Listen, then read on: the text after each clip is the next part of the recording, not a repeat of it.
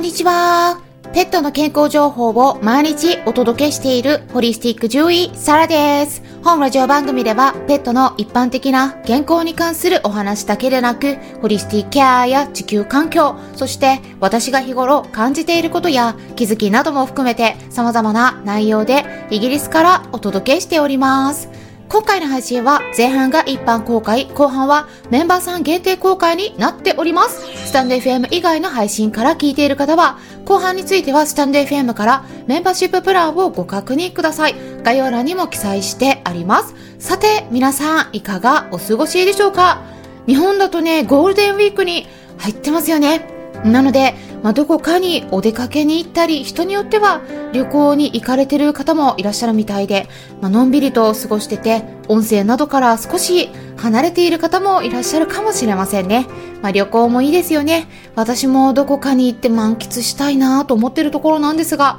まあ、うちの猫たちのことがあるので、まあ、最近なかなかイギリスの国内のどこかに行くと言っても、泊まりがけになるのはちょっとできないなと思ってるところなんですが、まあ、ワンちゃんと一緒にお出かけするときにも、やっぱりお腹の調子を崩してしまうこともありますね。まあ、多いのは旅行先でお腹を崩すか、もしくは帰ってきてから症状が出ることもありますね。なので、そんな状態になった時のホリスティックケアということで、今回はポイントを3つお伝えしていきたいと思います。興味のある方はぜひ最後まで聞いてみてください。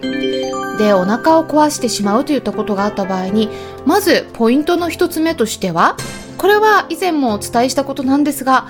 原因をきちんと調べるということですね。ワンちゃんとかシニアの子であれば、感染が原因であることが結構多いので、ここは外さない方がいいと思います。で、これについては以前すでにお話ししたことがあるので、今回は割愛しますね。まあ、以前の配信を聞いていない方は、ぜひそちらを聞いてみてください。スタンデー FM であれば、第589回目の配信で、タイトルはお腹の不調が収まらない時に必ずしておいた方がいいことっていう風になってます。で、そして二つ目としては、まず、一旦食事を抜くことですね。胃腸を休めることになります。それで、この時ですね、本当はできるだけゆっくりとお家で休んだ方がいいです。まあ、お外に出かけたり旅行に行くことっていうのは、まあ、飼い主さんにとっては気分転換になって日頃の仕事などから解放されてリラックスできるような機会でもあるかもしれないんですが、まあ、ワンちゃんにとってはどこか知らない土地に行くことっていうのは結構ね緊張状態になるんですね。なので、えー、これってね、楽しいことではあるんだけれども、あの、リラックスにはならないんですね。まあ、猫ちゃんについては、リラックスさせるために、お外のどこかに猫ちゃんを連れて行く方は、まずいらっしゃらないと思うんですけれども、まあ、ワンちゃんについても同じで、えー、どこかに旅行に行ったりするとですね、決まってお腹を壊してしまう子がいるんですが、えー、そういう場合っていうのは結構緊張しているんだなって思った方が良くて、えー、走り回ったり遊んだりして楽しそうにしているように見えたとしても、えそれと同時にストレスもあるというふうに考えて、え少しそういう時間を短くしたり、日程を調整してあげることをお勧めします。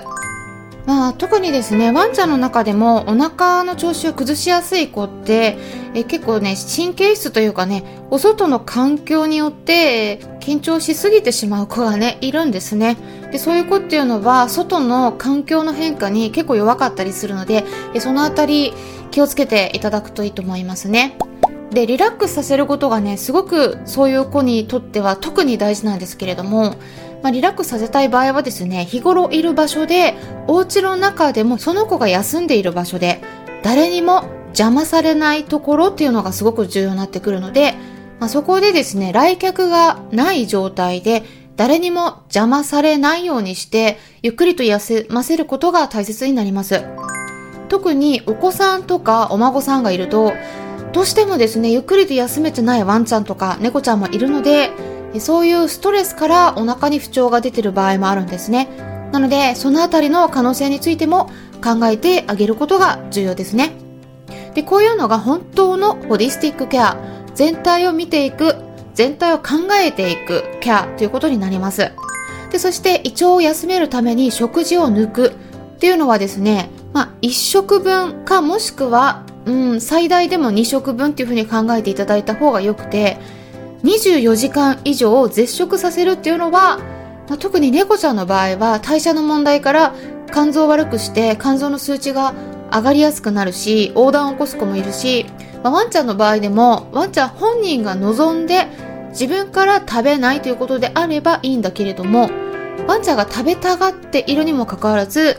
飼い主さんが無理やり食べさせないようにするっていうことに関しては、これをですね、24時間以上やってしまうと、動物福祉の点で問題が出てくるので、私はお勧めしていません。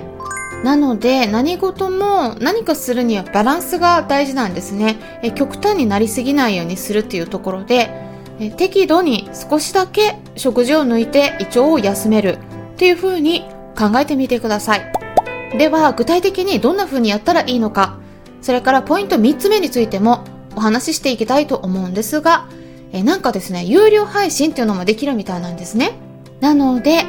今回は有料配信ということで試してみたいなと思います。で、私が独自に作成したレシピもお伝えしますので、